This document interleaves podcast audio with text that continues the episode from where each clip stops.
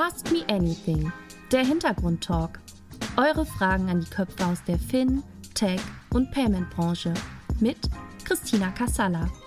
Herzlich willkommen zu einer neuen Ausgabe des Ask Me Anything auf Payment and Banking. Heute eine ganz besondere Folge, denn nach vier Jahren Ask Me Anything zeichnen wir heute bereits die 50. Folge auf. Für diese Jubiläumsausgabe habe ich mir heute einen ganz besonderen Gast eingeladen. Ich freue mich auf Steffen vom Blumenröder, der seit Bestehen der Fintech-Bubble irgendwie schon immer da war.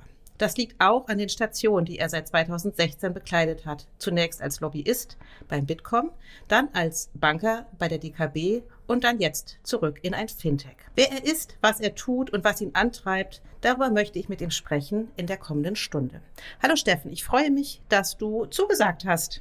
Ja, vielen Dank für die Einladung. Hat mich sehr gefreut, dass ich mal wieder dabei sein darf. Steffen, am Anfang eines jeden Ask Me Anythings frage ich oder bitte ich meine GästInnen, sich doch einmal kurz vorzustellen. Ich meine, ich habe es schon kurz angerissen. Du hast mehrere Stationen, du hast auch ein Leben davor gehabt. Wo kommst du her? Und zwei, drei Takte zu dir, bitte. Ja, Steffen von Blumröder bin jetzt seit vielen, vielen Jahren tatsächlich im, im, im, Payment und Banking unterwegs. Erstmal angefangen im Softwarevertrieb, äh, Großkundenvertrieb bei Oracle. Da schnell gemerkt, oh, da gibt es sicherlich noch andere Themen außer dem reinen Vertrieb. Dann über einen Kontakt zum Bitkom gekommen, dort die Möglichkeit gehabt, so dieses ganze Thema rund um digitale Transformation. Verticals verändern sich in den nächsten 10, 15 Jahren massiv irgendwie mitzugestalten. Das war extrem spannend, weil damals wirklich so diesen ersten naja, damals war es eigentlich noch Mobile Payment das äh, Thema, wo André mich ja auch tatsächlich in die Payment-Szene mit eingeführt hat damals nach unserem ersten Treffen. Aber dann kam so Kleinanlegerschutzgesetz für die Crowd-Plattform, ähm, dann kamen die ersten Robo-Advisor und, und, und. Das hat also schon sehr, sehr Spaß gemacht. Irgendwie damals waren auch sowas wie Raisin irgendwie noch nicht gestartet. Die waren dann noch in der Garage unterwegs und so konnte man dann viele, viele Einblicke gewinnen. Nach ein paar Jahren äh, hatte mich dann die DKW gefragt, ob ich mal die Seiten wechseln möchte. Ich habe dann viele Jahre intern eher gearbeitet im Projektmanagement dort. Ähm, haben auch die ganzen Gesetze mit eingeführt.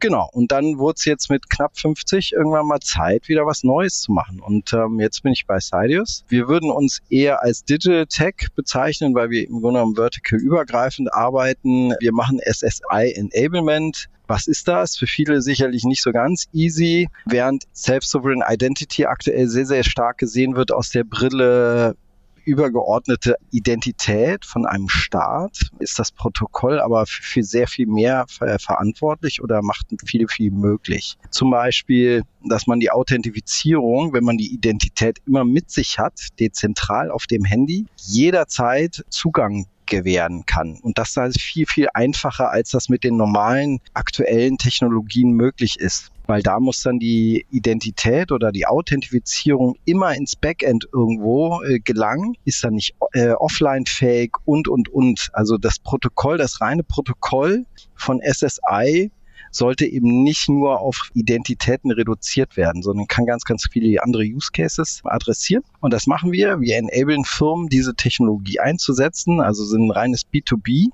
Digital Tech und wer da noch mehr Fragen hat, kommt gerne auf mich zu und dann können wir das noch ein bisschen im Detail besprechen.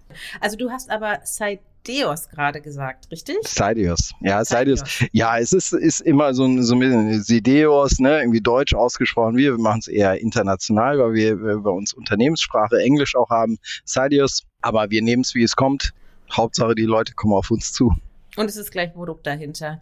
Aber ähm, ja, also in der Tat äh, haben mich im Vorfeld äh, doch einige gefragt, ich bitte ihn doch mal, diese Thematik äh, zu besprechen, weil es ist doch etwas erklärungsbedürftiger, als wenn du ein B2C Produkt irgendwie Finanzsparen machst oder irgendwie sowas. Ne? Es ist ja sehr, sehr technologielastig. Absolut. Bei SSI denken die Leute halt immer als an die ID-Wallet, ne? die dann auch natürlich unsere Freunde der KYC-Provider adressieren oder auch auf EU-Ebene adressiert wird. Und das ist eben eine Schicht darunter. Ne? Wir nehmen die Identität, um Use Cases zu adressieren, ja, wie Authentifizierung, Autorisierung und das halt einfacher zu machen. Wir werden sicherlich nochmal darauf zurückkommen, aber ganz am Anfang äh, eine der allerwichtigsten Fragen. Du heißt Blumenröder. Wann ist denn das Ö in deinem Namen verschwunden? Weil auf LinkedIn schreibst du dich ja mittlerweile mit OE und auch in ja, wenn man äh, Schriftverkehr sieht, liest, ist das Ö weg. Es ist mir gar nicht so bewusst gewesen. Das ist einfach äh, so entstanden, weil natürlich im internationalen Kontext keiner ein Ö kennt. Ich war ja auch zwei Jahre mal in Dublin. Da ist das grundsätzlich mit so einem langen Namen irgendwie schwierig. Irgendwie auch mit Steven oder Stefan oder so. Und dementsprechend ist es einfach, weil wir viel im internationalen Kontext arbeiten, dann einfacher, wenn du, wenn du direkt auf OE gehst. Das habe ich mir fast gedacht. Witzig. Aber du hast gerade nicht verraten, wo du eigentlich ursprünglich herkommst. Ich meine, wir beide leben in Berlin, haben aber im Vorgespräch festgestellt, oder wir wussten das auch schon vorher, aber wir sind ja beides keine Berliner.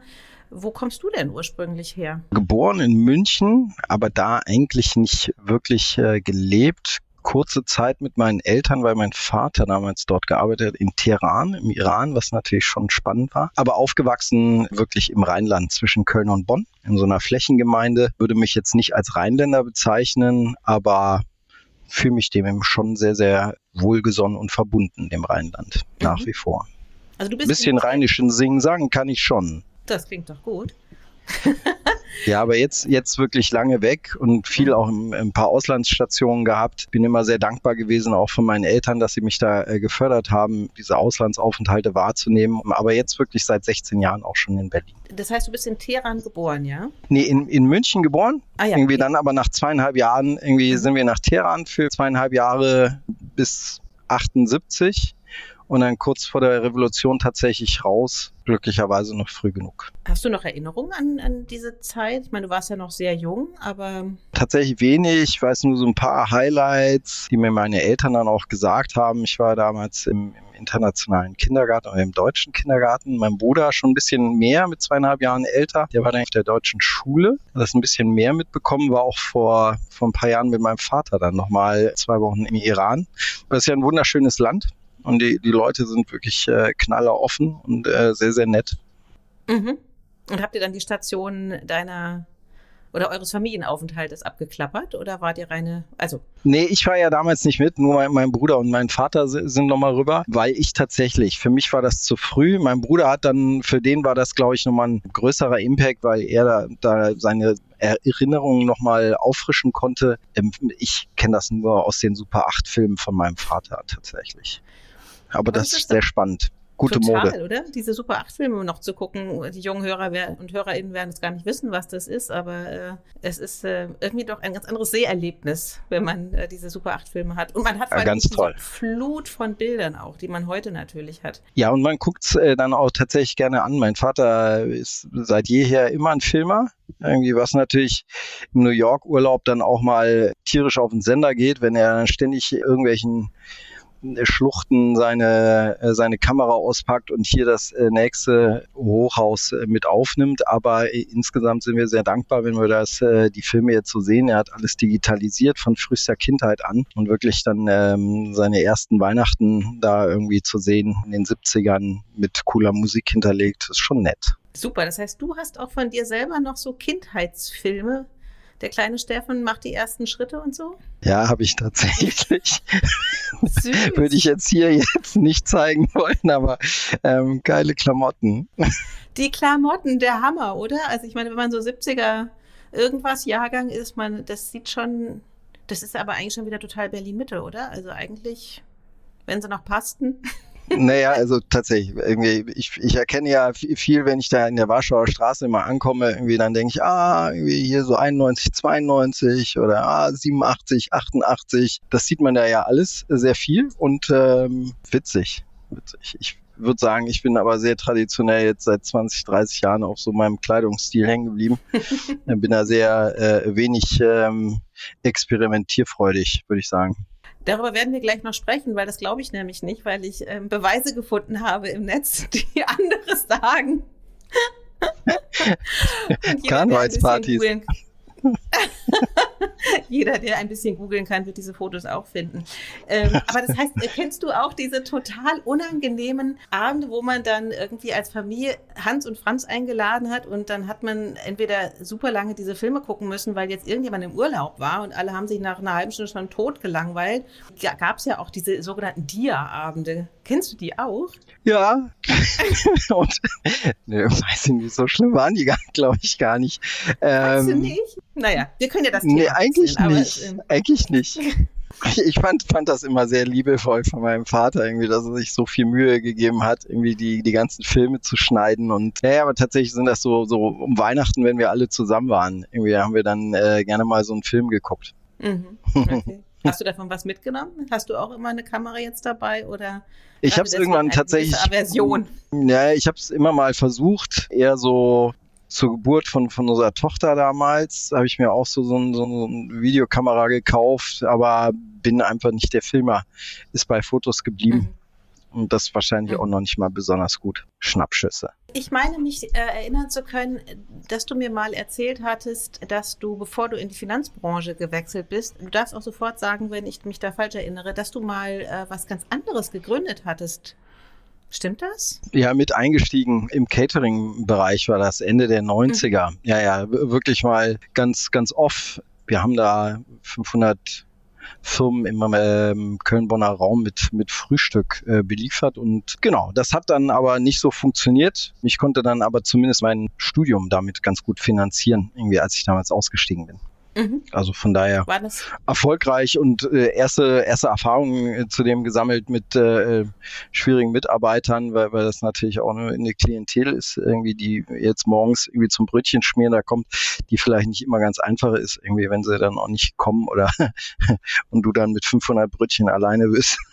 Das war manchmal ein bisschen blöd. Brauchst du ein extra langes Messer, damit du dann zehn gleichzeitig mit Margarine beschmieren kannst? Ja, äh, zumindest ein bisschen irgendwie, dann fängst du halt äh, nicht um sechs, sondern um, um vier Uhr an, ja. Äh, wenn die Brötchen dann schon da sind, kommt das schon hin, aber ja, da mache ich doch lieber Software jetzt. Ja, also äh, du sagst, frühe 90er war das, ja? Das war, genau, bis 2000. Nee, also Ende der 90er, Ende der 90er, nicht, nicht Anfang der 90er, sorry mein mhm, Fehler. Mhm. Würdest du sagen, war eigentlich zu früh, weil ich meine, so diese Lieferdienste und Frühstücksservice und irgendwas, jetzt wo es in die App gehen könnte, oder beziehungsweise funktioniert es ja auch mitunter, dass es da so war ja, abs früh absolut, ja, wahrscheinlich hatten wir auch gar nicht so die Vision. Wir hatten eher Bereichen von Franchise war damals eher so in, ne? Irgendwie nicht so sehr, wie wir skalieren hier mal so ein Foodtech irgendwie, ja, global unsere Vision war Köln-Bonn, ne, nicht groß. Und dann als, als Marke, das, und ja, Franchise eher schon, aber wie gesagt, hat nicht so geklappt, wie wir uns das vorgestellt hatten, weil der Markt damals auch schwierig war. Irgendwie, das stand auf jeder Webseite des Arbeitsamtes irgendwie so Brötchenservice dann irgendwie und wir haben das halt relativ professionell mit Edelstahlgeräten und so, ne? Und äh, wenn dann die Mutter äh, morgens die Brötchen macht und, und der Mann dann mit dem Brötchen rausfährt irgendwie und dann haben sie uns die Preise ziemlich kaputt gemacht, weil wir das natürlich schon ein bisschen professioneller betrieben haben. Aber ja, die Erfahrungen, die wir da, die ich da gesammelt habe, irgendwie haben mich schon auch nachher geprägt und äh, glaube ich dann im, im Studium, ich habe da dann erst irgendwie eine 20 angefangen zu studieren. Das hat mich schon äh, geprägt und weitergeholfen auch. Ja? Ähm. Interessant. Ähm, um jetzt mal den Bogen zu dem zu schlagen, was du aktuell tust. Wie habt ihr denn das Payment bei dem Brötchenservice gelöst? Bargeld. Also da, da gab es das, aber ist noch nicht. Das, das ist, sind die, sind die Fahrer in die Unternehmen gekommen und dann hatten, hatten, hatten unsere Fahrer die, die Geldbörse und dann wurde nur bar bezahlt. Äh, da war ich, war ich auch noch total grün hinter den Ohren, was so Payment angeht, glaube ich. Da hatte ich noch nicht mal eine eigene, vielleicht irgendeine Sparkassenkarte oder so noch. Aber nee, da war ich äh, jenseits von Gut und Böse, wenn, wenn du Payment und Banking angehst. naja, weil am Ende, ähm, ich witzel da immer mit so ein paar Leuten drüber, ne, die dann immer so interessante Ideen haben und dann sage ich immer, naja, sobald du irgendwie dir über das Payment Gedanken machst, bist du ja in einem Fintech. Ja, nee, ich weiß noch, wir haben unsere Geldboxen dann irgendwie abends bei, bei, bei der Sparkasse eingeworfen. Nee, da war nichts mit, äh, mit äh, Fintech. Wirklich nicht. Und kein Anbinden eines äh, internationalen Zahlungsanbieters. Aber deine Eltern, kommen die denn irgendwie aus einer, oder sind das Unternehmer?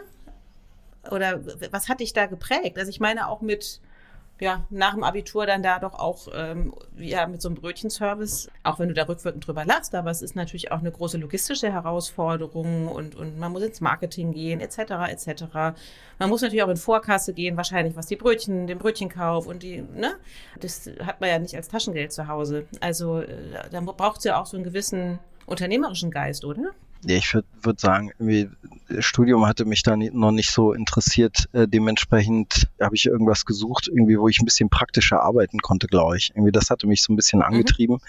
Mhm. Ähm, ja, mein Vater ist auch äh, selbstständiger Unternehmer, arbeitet jetzt tatsächlich auch mit 80 äh, noch und äh, macht das auch noch sehr, sehr gerne. Seine zwei, drei Kunden, die er da noch aktuell hat. Meine Mutter, ja, den Sonnenstudio, also auch schon ein bisschen äh, wahrscheinlich geprägt, aber das war jetzt nie ein Thema bei uns zu Hause, dass wir besondere Entrepreneurial Spirit irgendwie zu Hause hatten. Hatte mich damals weniger der Entrepreneurial Spirit als einfach machen, Geld verdienen und tun interessiert. Ich glaube, heute ist das ein bisschen anders, aber ich das ist ja auch ein bisschen, ich habe ja eigentlich den Vorzeige-Lebenslauf, wie, wie viele, ne? Abi und dann Superstudium und dann kommst du von einer guten Uni und dann werden da schon Entrepreneur, Leadership-Kurse angeboten. Ich habe ja mich immer so ein bisschen treiben lassen und jetzt tatsächlich, jetzt so macht das irgendwie Sinn. Ich habe für mich so meine Erfahrungen sammeln können über die letzten 20, 25 Jahre und, und habe jetzt richtig Bock auf ja irgendwie Startups scalen und hochbringen und Ideen entwickeln. Ähm, das war damals, glaube ich, alles noch irgendwie so so aus der ja aus dem Sandkasten heraus. Ich finde, das stellt man sehr oft fest, dass ähm, ja der rote Faden erst ähm, in der Rückschau entsteht. Ne? Also ich meine, wenn du heute so über deinen Werdegang berichtest, klar sagst du irgendwie, naja, so ganz äh, linear war er nicht, aber irgendwie macht es dann doch am Ende irgendwie Sinn. Ne? Und würdest du denn sagen, dass so Lebensläufe wie deiner heute noch Bestand hätte oder würde man ähm, mit deinem Lebenslauf heute noch gut Fuß fassen können in der Branche? Gute Frage. Das war aber eher im angelsächsischen Raum, glaube ich, oder ist das mehr en vogue, dass man dieses tun und machen und sich gar nicht so viel Gedanken über die nächsten 15 Jahre machen, sondern wirklich einfach sein Bestes geben und dann ergeben sich halt die nächsten Chancen. Ich habe nie so geplant, ob das heute möglich ist, bestimmt. Ich habe ja dann schon auch ein Studium und relativ gut abgeschlossen und ähm, konnte dann auch was vorweisen. Das heißt, äh, mich, mich haben dann schon auch Firmen angestellt, irgendwie bei denen ich mich beworben habe. Das ist schon ein bisschen her jetzt tatsächlich mit dem Bewerben, aber ähm, damals äh, war das so und das ist auch völlig, völlig okay. Ich glaube schon, dass das, äh, dass das möglich ist. Ähm, ist, glaube ich, nicht jeder so, weiß ich nicht, bohem unterwegs, was das Studium angeht, wie ich. Mhm. Was hast du studiert und wo? Ich bin wirklich ganz, ganz klassischer BWLer. Ich habe an einer Privathochschule in Bad Honnef studiert mit Schwerpunkt Tourismus und Aviation Management. Irgendwie habe ich ein bisschen was gemacht, ähm, aber eigentlich klassisch BWLer. Habe später noch ein MBA äh, an der Fernhochschule Hamburg gemacht weil mir das tatsächlich damals so ein bisschen gefehlt hat. Viele in den Firmen haben schon auf einen normalen FH-Studiengang etwas heruntergeguckt. Ja, und deshalb habe ich den MBA gemacht, um dann nochmal zu sagen, hey, hier kann ich auch, ne? Oder mit den Uni-Absolventen äh, möchte ich mich auch messen. Mhm. Ist das immer noch so? Also auch in Zeiten. Ich hatte damals tatsächlich, ja, mhm. Ähm, vielleicht heute weniger, als ich habe abgeschlossen 2004 dann. Das war jetzt äh, in Deutschland auch nicht die beste wirtschaftliche Zeit, aber die ersten Jahre hatte ich schon den Eindruck, dass FH-Studenten da ein bisschen belächelt wurden in einigen Unternehmen. Also gerade in den, äh, in, in den normale Beratung bist du da überhaupt nicht mit reingekommen. Ja, die wollten auf jeden Fall nur Uni-Absolventen. Damals. Okay könnte man sich heute fast gar nicht mehr leisten, oder? Als Unternehmen. Ich hoffe nicht, irgendwie, weil es haben ja beide Werdegänge, sowohl Uni als auch FH, ihre Vor- und Nachteile. Ja, und ich glaube, für Unternehmen ist es halt das Wichtigste, irgendwie, was macht derjenige, der Absolvent damit? Ja, und wie, wie tickt er? Nimmt er den praktischen Weg dann eher und, und sagt, hey, das, das verschulte System passt mir besser oder ich, ich mache ein bisschen ein bisschen andere Sachen an der Uni, ja, ähm, kann vielleicht Lehre, Lehre vorbereiten, ähnlich wie bei meiner Frau mit, mit ihrem Magisterstudiengang. Auch ganz, ganz schwierig gewesen im Grunde genommen, obwohl es auch nichts anderes ist als, als ein anderer Name des Abschlusses. Ne? Aber ja, manche in den äh, HR-Abteilungen ähm, sind da noch nicht äh, so ganz sauber gepolt, finde ich. Nach wie vor nicht? Ist das dein Eindruck? Naja, jetzt gibt's natürlich irgendwie nur noch irgendwie gleiche Studiengänge, das ist, ist dann gleichgezogen worden, aber lange, lange tatsächlich irgendwie wurden dann auch so Magisterstudiengänge wirklich eher belächelt, ne? wo ich sage, ey, die haben geilen Scheiß da gemacht. Naja, und ich meine, Brüche in, in Lebensläufen, die ähm, sind ja am Ende oftmals auch dem Produkt total zuträglich, ne? indem man halt nicht so völlig mainstreamig nur ähm, gerade ausguckt, sondern eben auch so links und rechts einfach ein bisschen ähm, schon, ja, den Blick hat. Absolut. Absolut. Und ähm, das bringt uns nach vorne, glaube ich. Denke ich auch. Du hast gesagt ähm, vorhin, ähm, du bist durch André das erste Mal mit der äh, Branche in Berührung gekommen. Habe ich das richtig verstanden? Also nicht, nicht äh, zwangsläufig, sagen wir, mit der Branche, weil wir, ich hatte natürlich dann diesen Bereich Payment und Banking versucht aufzubauen und wir hatten da äh, einige Dienstleister und Berater, irgendwie die, die im, äh, im Bitkom da sehr, sehr aktiv waren, wie der Ralf Baus von NTT damals oder der Herr Vandenberg von der Vandenberg AG, die mich da extrem supportet haben damals. Aber andere habe ich bei einer unserer ersten Events mit dem Banking Club in Köln kennengelernt. Und mhm. ähm, mhm. da sprach man eben über Mobile Payment und Next Generation Payment. So, und da fing das so an. Ja, und ähm, er hat mir halt wahnsinnig viele Leute dann auch vorgestellt. Irgendwie, ob jetzt, weiß ich noch, hier, ja, ich habe da hier den Thomas kennengelernt. Irgendwie hört sich geil an, ne? Irgendwie triff dich doch mal mit ihm. Und äh, irgendwie, und das war, ja, so, so ging das dann halt. Oh, hier und lernen wir den kennen und so irgendwie. Oder Jochen dann auch, ne? Als Jochen dann hier bei, bei Finlieb war. Und ähm, so kam das, ja. So habe ich dann nach und nach irgendwie auch Mike und Raphael und alle eigentlich von, von euch so kennengelernt. Ähm, über, über andere, der mich dann nach und nach irgendwie vorgestellt hat, ja. Und so kam ich in die Szene. André ist ein sehr großer Netzwerker, ne? Und das Lustige ist, ja, total. Und also egal, wen man fragt, wer war dein erster Touchpoint in die Branche? André. Bei mir war es ja tatsächlich auch so, ne? Lustigerweise. Ja. Aber ähm, okay, du warst schon beim Bitkom und es ist ja lustigerweise so, Ask Me Anything lebt ja auch unter anderem davon, dass die Fragen aus der Community kommen. Habe eigentlich immer die gleich lautende Frage von vielen verschiedenen Personen bekommen, aber immer zu deiner Zeit beim Bitkom. Hast du eine Erklärung dafür, warum Steffen von Blumenröder immer noch so mit dem Bitkom assoziiert wird? Ja, Punkt eins ist sicherlich, dass es was Neues war, dass wir auch dem also es gab ja dann auch äh, der Startup-Verband hatte sich zu der Zeit gegründet. Irgendwie hatten dann beide, glaube ich, versucht, ähm, die die Stimme der Startups äh, und Startup-Szene aufzunehmen und, und deren Interesse zu vertreten. Aber es war natürlich was Neues beim Bitkom, dieses Dreigestirn zwischen alten Industrieunternehmen, ja, oder Softwareunternehmen, ähm, Beratungsunternehmen und den neu entstehenden Fintechs, dort ein Dreieck zu bilden, mit dem man dann vieles nach vorne treiben kann. Weil ich, wir, hab, wir haben immer gesagt, irgendwie es ist Kooperation, Zusammenarbeit, nie gegeneinander.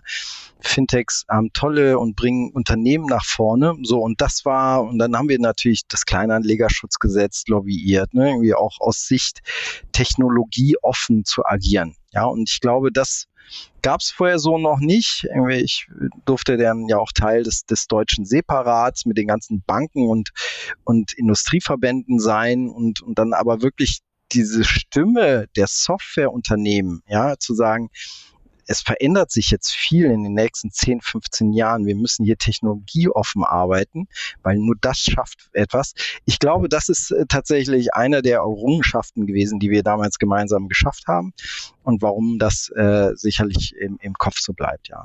Naja, ich finde es immer ganz interessant, wenn man äh, mit dir irgendwie auf Abendsevents ist, ne, dann stellst du dich immer so als Steffen vor und man denkt immer so gleichzeitig, aber du bist ja quasi das prägende Gesicht eigentlich auch für diesen, für diese, äh, ja, wie soll ich sagen, äh, Bitkom Finance immer noch so für viele. aber das hat bei dir ja selber gar nicht mehr so den großen Stellenwert. Dennoch habe ich ähm, in der Süddeutschen natürlich aus der Zeit einen Artikel gefunden, da wurdest du als Deutschlands oberster Lobbyist bezeichnet. ja, also grundsätzlich nehme ich mich, versuche ich mich immer nicht so ernst zu nehmen und dementsprechend auch, ähm, es war ja immer ein Verbund irgendwie, ich habe hab da viel viel Support von allen bekommen und da bin ich unheimlich dankbar für. Ich habe das moderiert und das ist sehr schön gewesen, ähm, aber ich war immer da auch immer angewiesen auf viele, viele Leute, die da mitgemacht haben. Ja, und äh, Süddeutsche, das ist natürlich schon ein Highlight gewesen. Ne? Der Mann mit dem Kodex war äh, die Überschrift äh, von der Alexander Rexer. Genau, ich bin mir auch gerade nicht sicher, ob das das Foto mit dem, äh, das der Artikel mit dem legendären Foto war, über das wir so eingangs gelacht haben. Ähm, oder ich muss mal gucken. Ich habe mir den irgendwann ausgeschnitten. Irgendwie habe den hier noch irgendwo liegen. Hast du so Clippings von dir? Sammelst du die? Nee, das, aber das war natürlich so ein Highlight irgendwie, weil sie den haben die Kollegen mir damals an die Tür geheftet. Das ist sicherlich ein Highlight in der Karriere irgendwie von der, so, so, so, so ein Bericht von in der Süddeutschen zu haben und äh, ja, ja, deshalb hat man den an die Tür damals äh, gehängt und dann habe ich den mitgenommen. Nein, eigentlich bin ich nicht so ein, so ein ich habe hier meinen Tempel und äh, alle, alle Steffen Berichte oder so habe ich nicht. Na, ich finde es mal ganz süß, weil äh, als ich im Journalismus gestartet bin, hat meine Mutter immer alle Artikel von mir zusammengesammelt und mir dann immer regelmäßig, äh, da ich mal für die DPA gearbeitet habe, waren das dann immer sehr viele Artikel, stand immer das Gleiche drin. Von daher ähm, hat sich dann auch irgendwann aufgegeben, aber das, ich, das ist irgendwie immer ganz süß, wenn es gibt ja auch das Wort Ego-Googling, ähm, dass man immer mal so regelmäßig guckt, so wie wird man eigentlich gerade äh, wahrgenommen. Machst du das manchmal?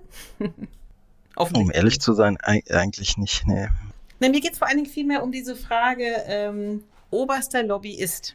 Also du sagst ja selber, irgendwie du äh, tendierst dazu, dich selber nicht zu ernst zu nehmen, aber ähm, konntest du mit dem Begriff was anfangen? Hatte ich am Anfang schon so ein bisschen meine Probleme, weil ich, äh, weil ich mich nie als Lobbyist gesehen habe, sondern eher so als, als Netzwerker, der die Leute irgendwie äh, zusammengebracht hat, irgendwie damit man miteinander redet.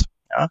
Aber ich habe schon auch verstanden, dass, dass Lobbying gar nicht so negativ ist, wie, wie es von vielen gesehen wird und extrem wichtig ist in bestimmten Bereichen. Und gerade was so Technologieoffenheit äh, anbelangt, ne, offene Standards, da habe ich schon gesehen, ja, da kann ich auch mit oberster Lobbyist irgendwie mit leben, weil das ist halt ein wichtiges Thema. Und es gibt viele, viele Themen, irgendwie, die müssten viel, viel wichtiger und, höher gehangen werden. Ja. Ob wir jetzt dieses unsägliche Digitalisierungsthema auf, auf Bundesebene, wo jetzt die, die Ausgaben so zusammengestrichen werden, das finde ich ein Drama auch. Ne? Und ähm, dementsprechend, ja, in dem Sinne kann ich damit leben, irgendwie, weil, weil, es auch zeigt, irgendwie, wie wichtig das Thema auch äh, nach und nach äh, geworden ist.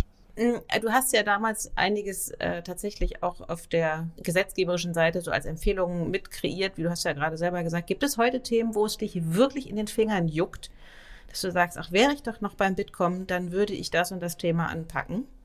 Oder beziehungsweise, ja, was du heute gestalten wollen würdest? Ja, es ist sicherlich immer noch auch dieses Thema rund um PSD2, PSD3, ne? irgendwie die Datenoffenheit, das ist uns einfach nicht so gut gelungen. Damals saß ich ja auch dann am Ende irgendwie bei, bei einer Bank, die das auch umsetzen äh, musste und äh, uns nie gelungen, den Regulator davon zu überzeugen, dass beide Seiten was von der Party haben sollten. Ja, und ähm, dementsprechend ist ist die PSD2 sehr, sehr unausgewogen geworden.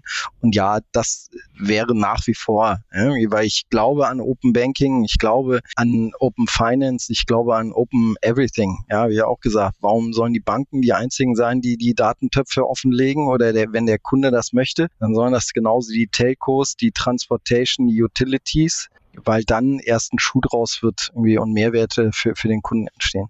Was hast du denn sozusagen heute noch als, du bist Geschäftsführer bei, bei Sideos, oder?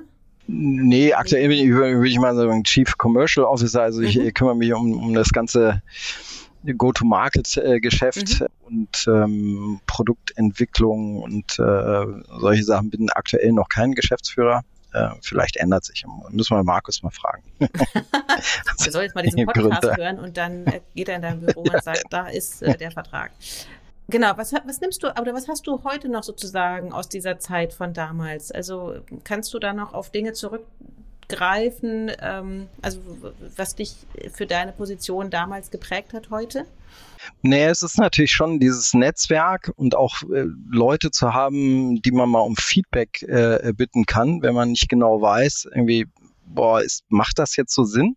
Das ist natürlich schön, ja, und ähm, auch ich war nie so dieser Vertriebler, der dann wirklich anruft und den Leuten auf den Sender geht, sondern eher über die Beziehung geht. Und da profitiere ich natürlich noch massiv aus dieser Zeit vom Bitkom, weil, weil man so, so viele Leute kennengelernt hat. Und das ist sicherlich etwas, was mir immer leicht gefallen ist, mit Menschen irgendwie in Austausch zu treten. Ähm, aber das hat extrem viel Spaß gemacht und davon profitiere ich noch massiv. Ja, und ähm, dann hast du halt eben die, die Juristen, die das auslegen, aber genauso auch die, die, die Beratung und Technologen, aber auch die, die Entrepreneure, irgendwie, die du das fragen kannst ähm, und dann halt unterschiedliche Verticals, die ich kennenlernen durfte.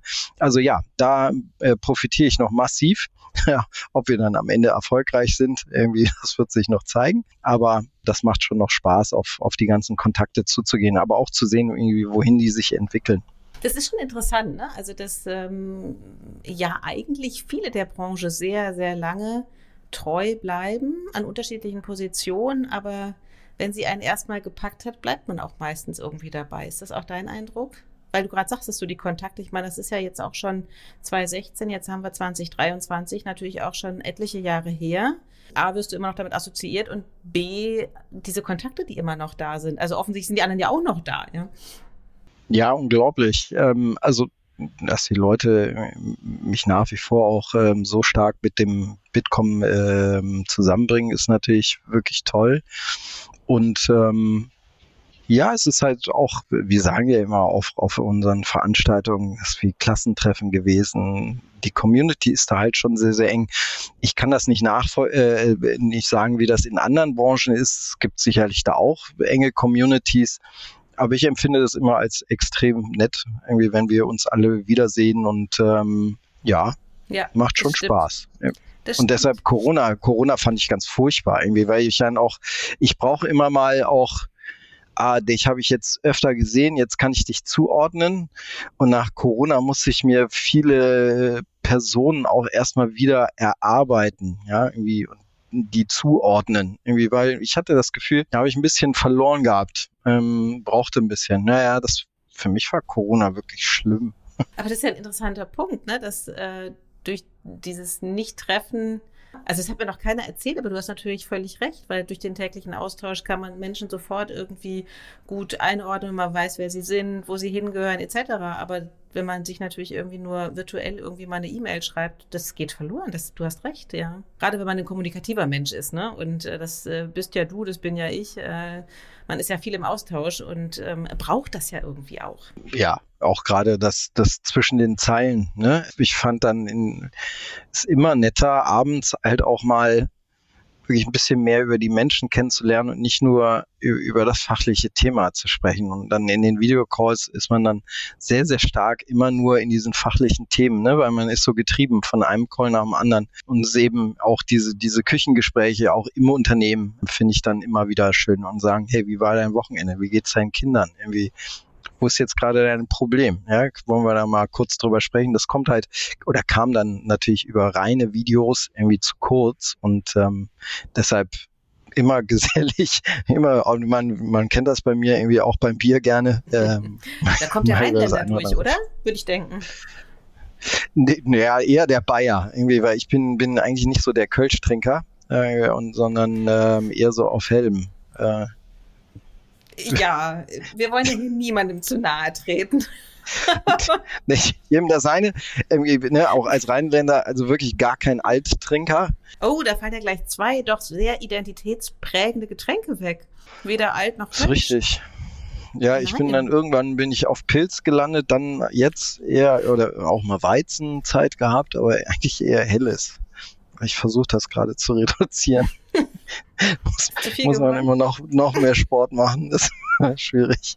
Ich finde, das Problem ist ja, in Berlin kann man sich ja auch, wenn man das sich vornimmt, das oder das zu reduzieren, sobald man dann irgendwie auf diese Abendveranstaltung geht, man kann die sich ja auch ganz bewusst suchen, um eine Ausnahme zu machen, oder? Ja, ich habe diese Woche auch schon wieder zwei Ausnahmen auf Radar. du weißt aber, was ich meine, oder? ja, ja ich, ich, gehe ich geh dann meistens auch hin und sage, ja, heute trinke ich nur Wasser. Das funktioniert nie. Oder heute gehe ich ganz früh. Das funktioniert auch nie. Genau, das funktioniert noch weniger. Ja. Ja, es gibt einfach, ähm, wenn man sich dabei selber ertappt, dass man sich selber untreu wird. Das ist ähm, fatal.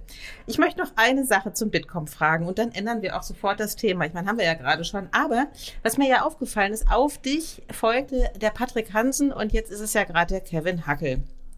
Äh, jeder prägt natürlich diese, diese Stelle da beim Bitkom mit einer sehr eigenen Handschrift. Aber hast du ähm, oder kannst du erklären, warum offensichtlich der, also die, gerade diese, diese Schnittstelle beim Bitkom, die ihr jetzt alle drei bekleidet oder bekleidet habt, ähm, so ein Sprungbrett ist. Ist das eine also Punkt eins, hm, wahrscheinlich auch. Ähm, Punkt eins, muss ich ja sagen, Julian ist mir ja gefolgt. Ach, stimmt, ähm, dann und dann haben wir das, hatte, äh, ich habe zwar auch äh, das Thema Blockchain so ein bisschen versucht äh, anzutreiben, das ist natürlich aber damals durch Bitcoin eher Payment-lastig war. Irgendwie Patrick kam dann später. Den habe ich tatsächlich erst äh, dieses Jahr so wirklich kennengelernt. Talentschmiede ja, weil ich glaube, das Thema hat halt so viele Facetten, dass, dass jeder halt seinen eigenen, eigenen Schlag da reinbringen kann.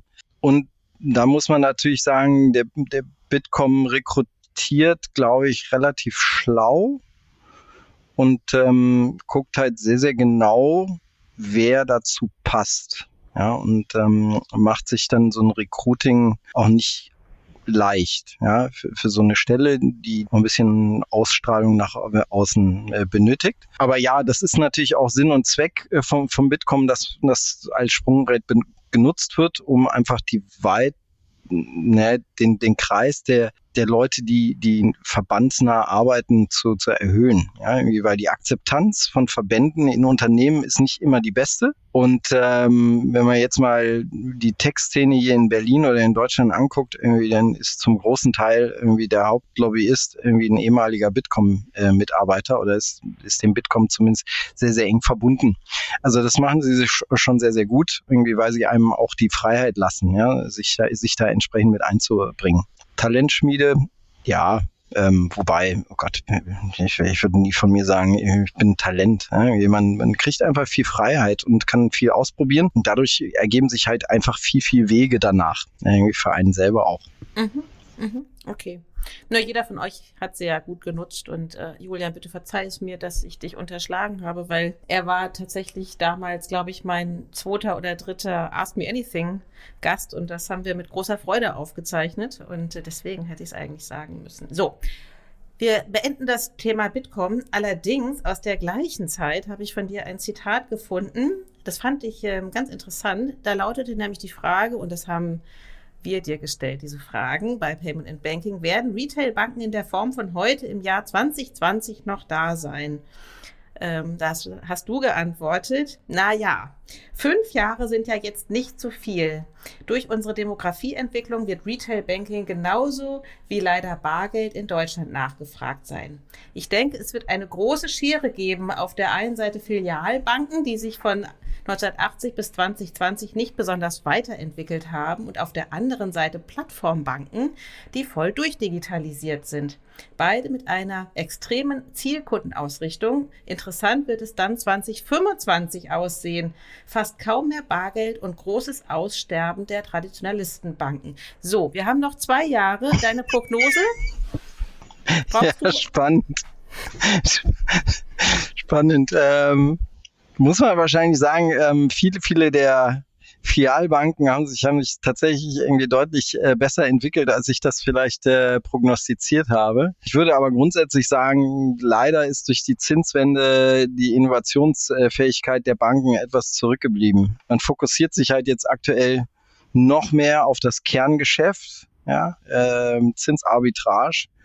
Und ähm, da bleiben leider irgendwie so meine Lieblingsthemen sind ein bisschen, also Plattform und äh, Datennutzung und neue Services ein bisschen auf, auf der Strecke geblieben, ja, um ehrlich zu sein. Das ist ein bisschen schade. Ich würde mir wünschen, dass die Banken, Bankenwelt, irgendwie egal ob jetzt die, die Neobanken oder die, die neueren, ihre Zinsgewinne äh, aktuell nehmen und vielleicht doch nochmal mehr in, in neue Geschäftsmodelle reingehen. Wie würdest du also heute auf die Frage antworten mit der Perspektive 2030?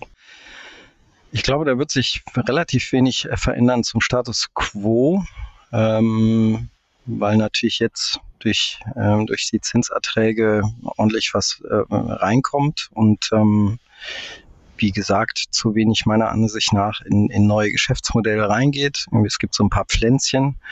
Ähm, man sieht das ja auch an der, an der Bargeldquote. Da, da tut sich ja nicht mehr sehr viel. Man hat nach wie vor die Läden hier in Berlin oder an der Küste, wo Only ist, ähm, was ich schon gruselig finde. Ähm, ich war jetzt in Kanada und dort wirklich die Kleinstbeträge mit Karte zahlen können und die Mehrwerte, die die Leute da haben, sprechen sich einfach nicht so nach Deutschland rum, was aber vielleicht tatsächlich auch an den Pricing, äh, Pricing ähm, da müssen sich die Terminalhersteller und die, und die Schemes ein bisschen Gedanken machen, ähm, dass das äh, noch attraktiver dann äh, auch für den äh, Kleinunternehmer ist. Aber grundsätzlich Status quo beim Banking würde ich sagen, da wird sich in den nächsten Jahren nicht viel ändern. Mhm. Ich frage die Frage ja auch deswegen, weil du bist ja dann zur Bank gegangen, nämlich namentlich zur DKB. Ähm, wie lange hast du dort gearbeitet? Sechs Jahre. Mhm. Sogar, sogar deutlich länger als beim Bitkom, wo, wo ich nur etwas äh, über vier Jahre war. ähm, genau. Was, was hast du aus dieser Zeit mitgenommen? Also wie, wie prägend ist DKB? Schon auch prägend. Ich habe wirklich in all meinen Stationen viel mitnehmen können. Dort halt wirklich auch, weil ich war ja nun wirklich gar kein Banker per se, ja, und habe das Banking dann deutlich näher noch kennenlernen dürfen. Also wirklich, was heißt das auch, wenn man so eine neue Karte irgendwie aufsetzt und prozessiert, ja, und mit welchen Risikomechanismen muss man da arbeiten? Das ist sicherlich nicht alles schön, aber irgendwie ich habe es kennengelernt und das das war äh, sehr prägend. Ähm, aber auch dort habe ich habe ich ähm, mit Thilo, mit Maren, mit Sascha, mit Carsten, ähm, mit Bettina Stark, damals noch Mark Kaul, irgendwie Leute gehabt, irgendwie, die mich immer auch gefördert haben, mir immer viele Freiheiten gelassen haben.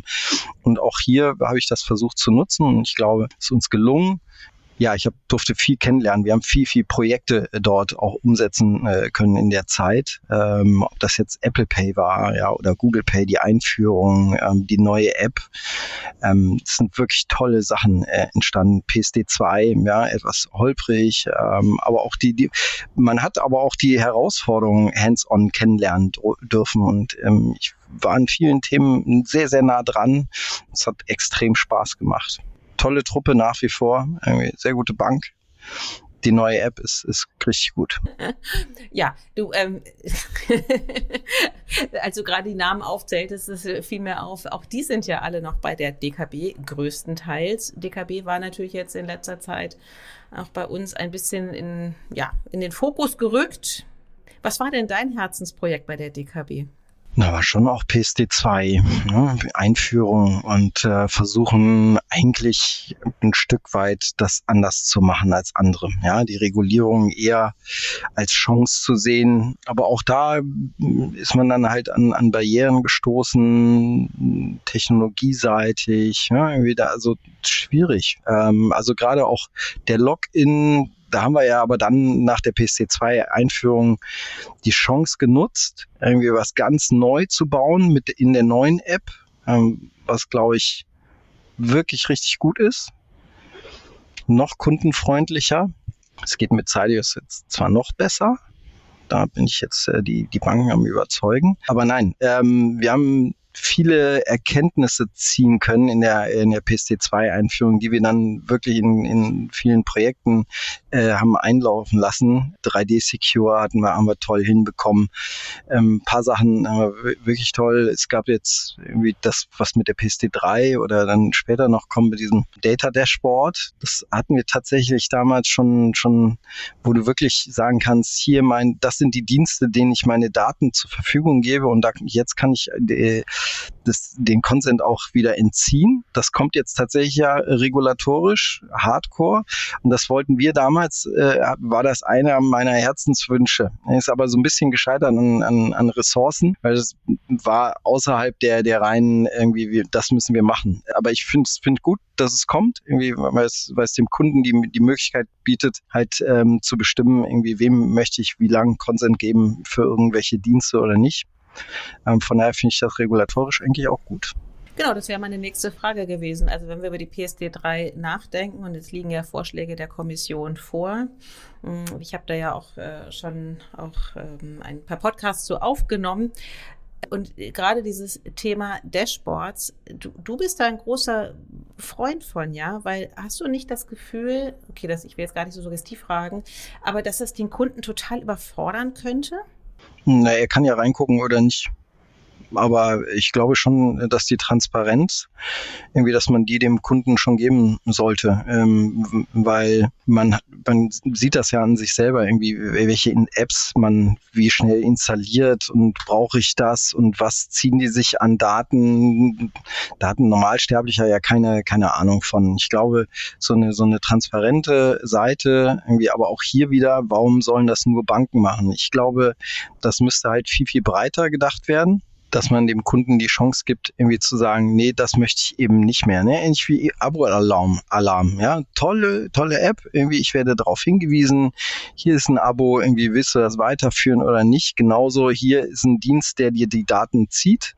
Irgendwie nutzt du diese App und wenn du sie nicht mehr nutzt, dann entzieh den Konsent. Das ist doch völlig normal heute, ja. Und ich glaube nicht, dass das den Kunden überfordert. Irgendwie die, die es interessiert, die, die würden das gerne sehen. Naja, die Frage ist ja vielmehr, also, und siehst du da Tendenzen, äh, macht jede Bank sein eigenes, also kocht jede Bank sein eigenes Süppchen? Ähm, was also bedeutet, dass wenn ich äh, mehrere Depotskonten irgendwo habe, dann habe ich von jeder einzelnen Bank eine App oder wird es für dich sozusagen sowas wie eine wie eine, so eine, so eine Metaebene geben, weil dann wird es ja wieder Sinn machen. Du hast ja das Thema Abo-Alarm erwähnt, da gibt es halt eine App, die warnt irgendwie, so willst du das wirklich machen. Ja, aber wenn ich jetzt irgendwie bekomme von der DKB, von, ach, was weiß ich, äh, von der Inc., von 8000 Banken, die mich irgendwie daran erinnern, was, äh, wer alles auf den jeweiligen Konten die Daten zieht, dann müsstest du ja jeden Tag quasi die Runde über deine Finanz-Apps machen, um zu gucken, was vielleicht überflüssig ist, was Daten zieht, etc. etc. Und das finde ich ist halt noch sehr, sehr ungelöst in dieser ganzen PSD3-Debatte, oder? Absolut, aber das ist halt irgendwie das eins der, der Grundprobleme dieser Regulierung gewesen, dass man in eine Payment-Regulierung und das ist eine Payment-Regulierung äh, gewesen, eine Banking-Regulierung mit dem Login gezogen hat. Dadurch hast du eben schon das Multibanking und die, diesen Layer da drüber legen kaputt gemacht. Ja, irgendwie, weil jetzt hast du dann 90 äh, Tage, 180 Tage äh, Ausnahmen, ja, irgendwie mit, mit, mit dem Login und jeder hat einen anderen Login. Das könnte man anders machen, wenn du SSI einsetzt. Wenn der Kunde SSI hat, dann hat er immer den gleichen Login, könnte er sich äh, viel sicherer als das aktuell heute der Fall wäre und dann bei den Banken einloggen. Und dann könnte man Multibanking wieder machen oder Multidepots oder sowas, ja. Und dann wäre das viel, viel einfacher. Aktuell würde ich sagen, ja, bleibt nichts anderes als so ein Dashboard auf, auf Einzelebene zu machen, weil natürlich der Consent, irgendwie die Datenzustimmung immer pro Unternehmen läuft. Das ist halt auch sehr, sehr strikt reguliert, ja, wem du dann Werbeeinverständnis oder Dateneinverständnis gibst. Dementsprechend würde das so mit Multi-Consent Dashboard irgendwie schwierig irgendwie und bin mir auch nicht sicher irgendwie, ob das dann der Mehrwert ist. Ich glaube, wenn jetzt eine Bank das Dashboard hat, dann kann der Kunde schon sehen, ah, okay, bei dieser Bank, da habe ich jetzt so und so viel Zugriffe zugelassen.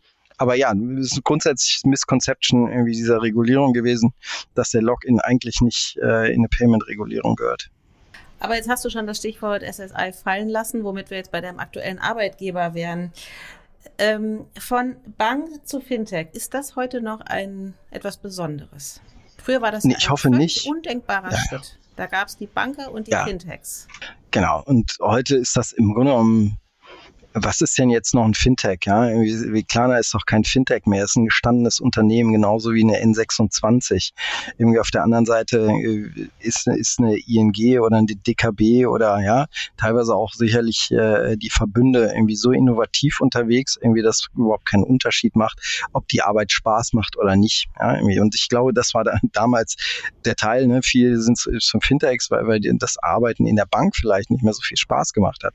Aber das, da kann man sich schon die richtige äh, Ecke aussuchen. Und nein, ich hoffe irgendwie, dass dass das immer mehr gemixt wird, weil du brauchst einfach die Banker für das Fachliche und gerade irgendwie so Risikothemen ne, hat man ja in den letzten Jahren auch bei dem einen oder anderen Fintech gesehen. Da macht schon Sinn, auch ein paar Profis äh, anzustellen, die das ein paar Jahre gemacht haben. Auf der anderen Seite irgendwie haben auch die, die Banken äh, gelernt, die Fintechs irgendwie oder die Fintecher, die, die offenen Entrepreneure mit einzustellen, irgendwie um ein paar Themen zu treiben. Das macht schon Sinn. Von daher super. Mhm. Ich finde es toll inzwischen. Könntest du dir nochmal vorstellen, zurück zur Bank zu gehen? Aktuell nicht tatsächlich. Ähm, aber ich glaube, das hat andere auch gesagt. Und dementsprechend, oder alle.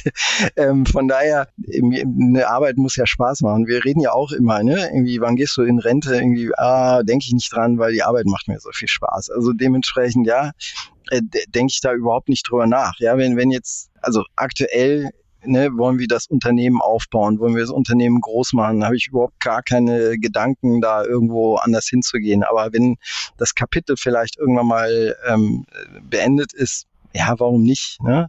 Ähm, aber da muss schon eine geile Aufgabe sein. Irgendwie. Und ich bin immer, ne, ich bin weder Titel getrieben noch besonders Geld motiviert. Also mir geht's eher um, um die Aufgabe, dass, dass ich ja Spaß habe. Ja, glaube niemals seinem eigenen Wort, ne? Also hatten wir ja gerade schon. ja, meinen, ja, das Interview, was du mir geschickt hast. haltlose Menschen sind. Ganz bestimmt nicht.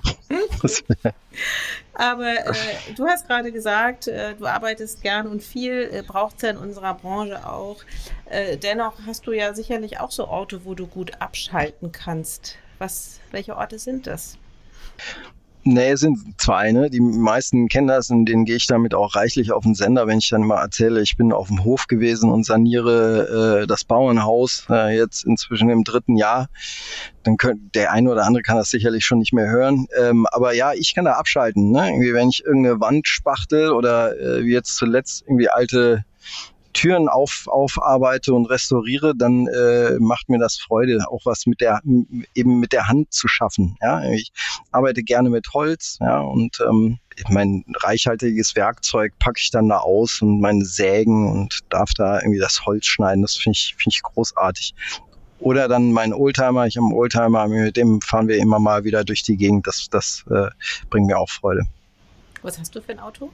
Ja, ich will jetzt hier nicht so strunzen. Irgendwie ist aber äh, ist ein alter 70er äh, Jahre Porsche 911 Targa. Irgendwie der mm. immer mein, Ki mein Kindheitstraum gewesen, mhm. den ich mir irgendwann erfüllen durfte. Okay, aber nachvollziehbar. Sehr nachvollziehbar.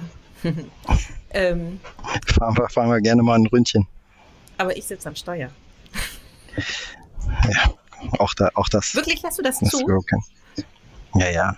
Okay, naja. Ich bin ja versichert. Da, ne? Nein, was soll das? Ja, aber. Durch Moabit. Ähm, das machen wir dann. Vielleicht, vielleicht nicht durch Moabit, ähm, aber es gibt ja äh, um Berlin rum irgendwie wirklich schöne Straßen und Alleen, ähm, ja. wo man sehr, sehr nett durch die Gegend kurven kann. Ja, auf ein Bierchen irgendwie oder einen Kaffee irgendwo einkehren und dann, dann zurück. Das ist einfach total schön. Ja, ich habe ja neulich versucht, meinen Oldtimer, der noch nicht Oldtimer genug ist, gegen einen neuen Oldtimer einzutauschen, der wirklich ein Oldtimer war. Und da hat der Oldtimer-Besitzer aber gesagt, oder beziehungsweise hat sich gar nicht darauf gemeldet. Ähm, auf jeden Fall war aber der Gedanke, oh, das sind schon sehr schöne Autos teilweise, in der Tat.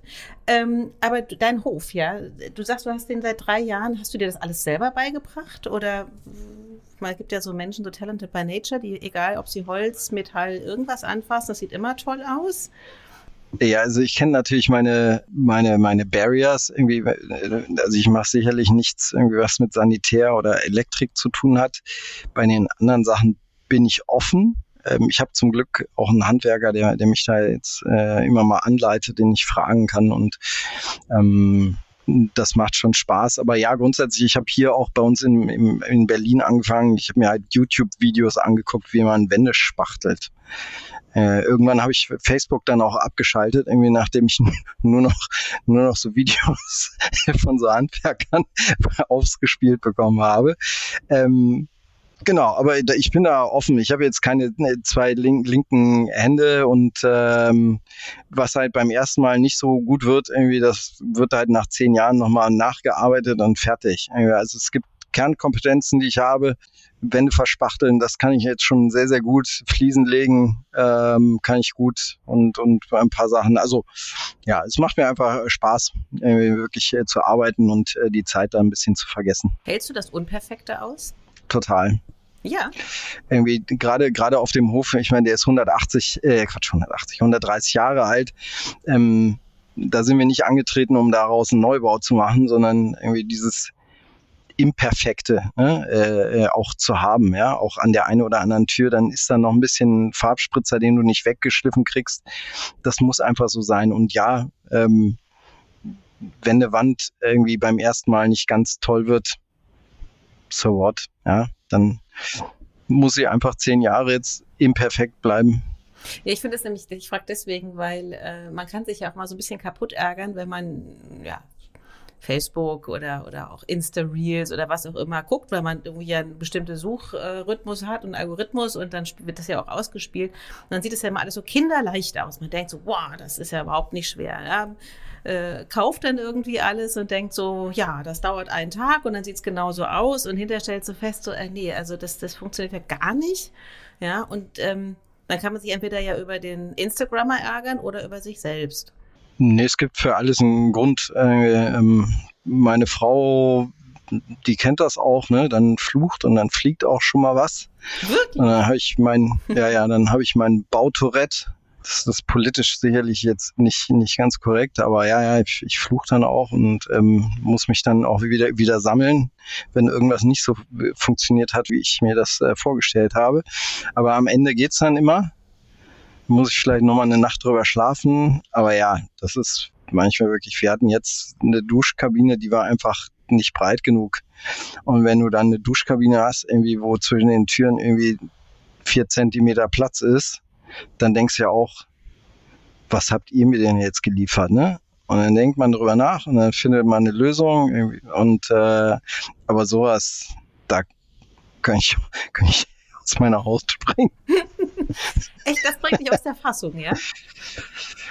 Ja, ja, irgendwie, die, das kennen die Leute, glaube ich, so, so nicht. Aber ich kann schon ganz schön, ganz schön mal äh, die Kontenance verlieren. Ja, machst du das auch beim Autofahren? So Kontenance verlieren?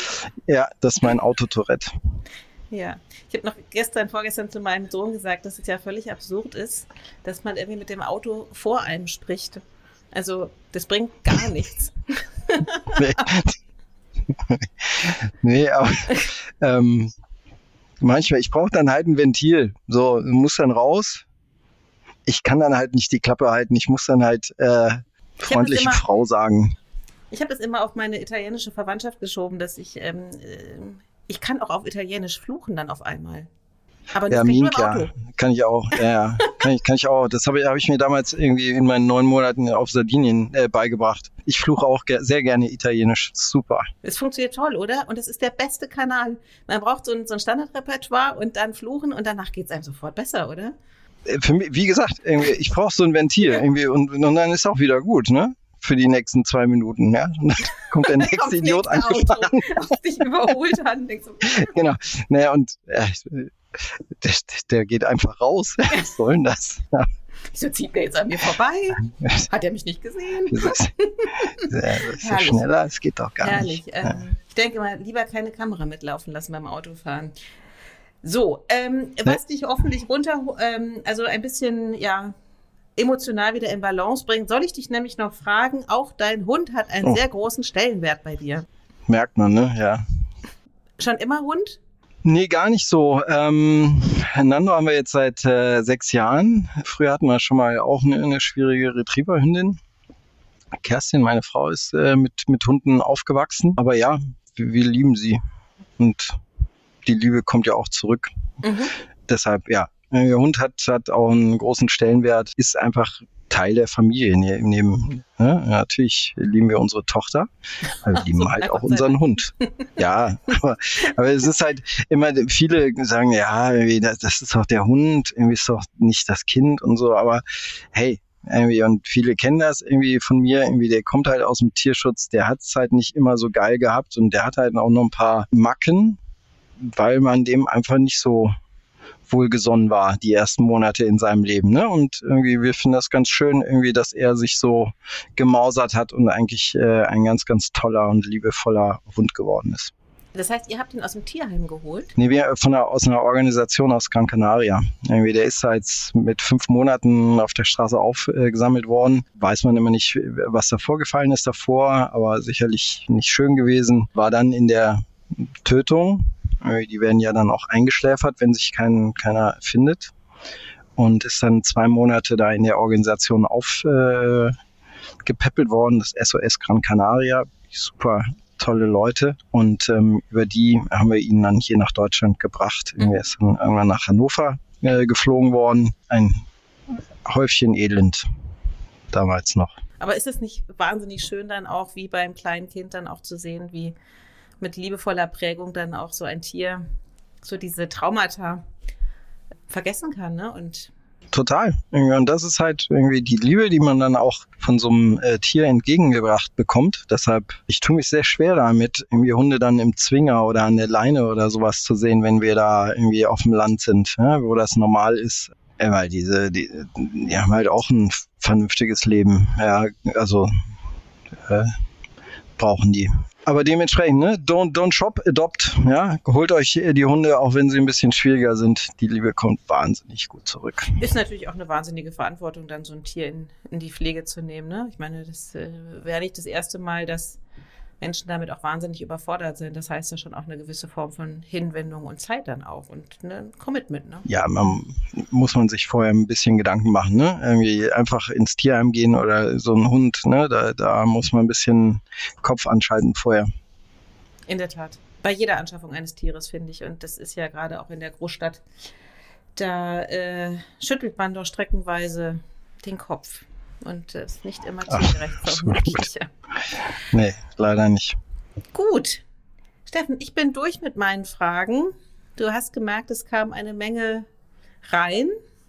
Und wir haben einen Vielen großen Dank. Bogen geschlagen von einem Brötchenlieferdienst über Talentschmiede Bitkom bis hin zu tiefer Technologie und Hunde aus dem Tierheim. Ein sehr, sehr schönes, langes Gespräch. Ich danke dir, Steffen für Folge 50 von Ask Me Anything. Ein sehr würdiger Gast. Ja, Wahnsinn. Ja, vielen Dank. Irgendwie tolles Format, hat mich gefreut, irgendwie, dass ich dabei sein durfte und äh, freue mich immer wieder irgendwie, wenn die Leute so Anteil nehmen an mir, nach wie vor, irgendwie auch aus Bitkom-Zeiten. Damit rechne ich eigentlich so nicht. Äh, von daher vielen Dank. Dann noch eine gute Woche dir. Dankeschön.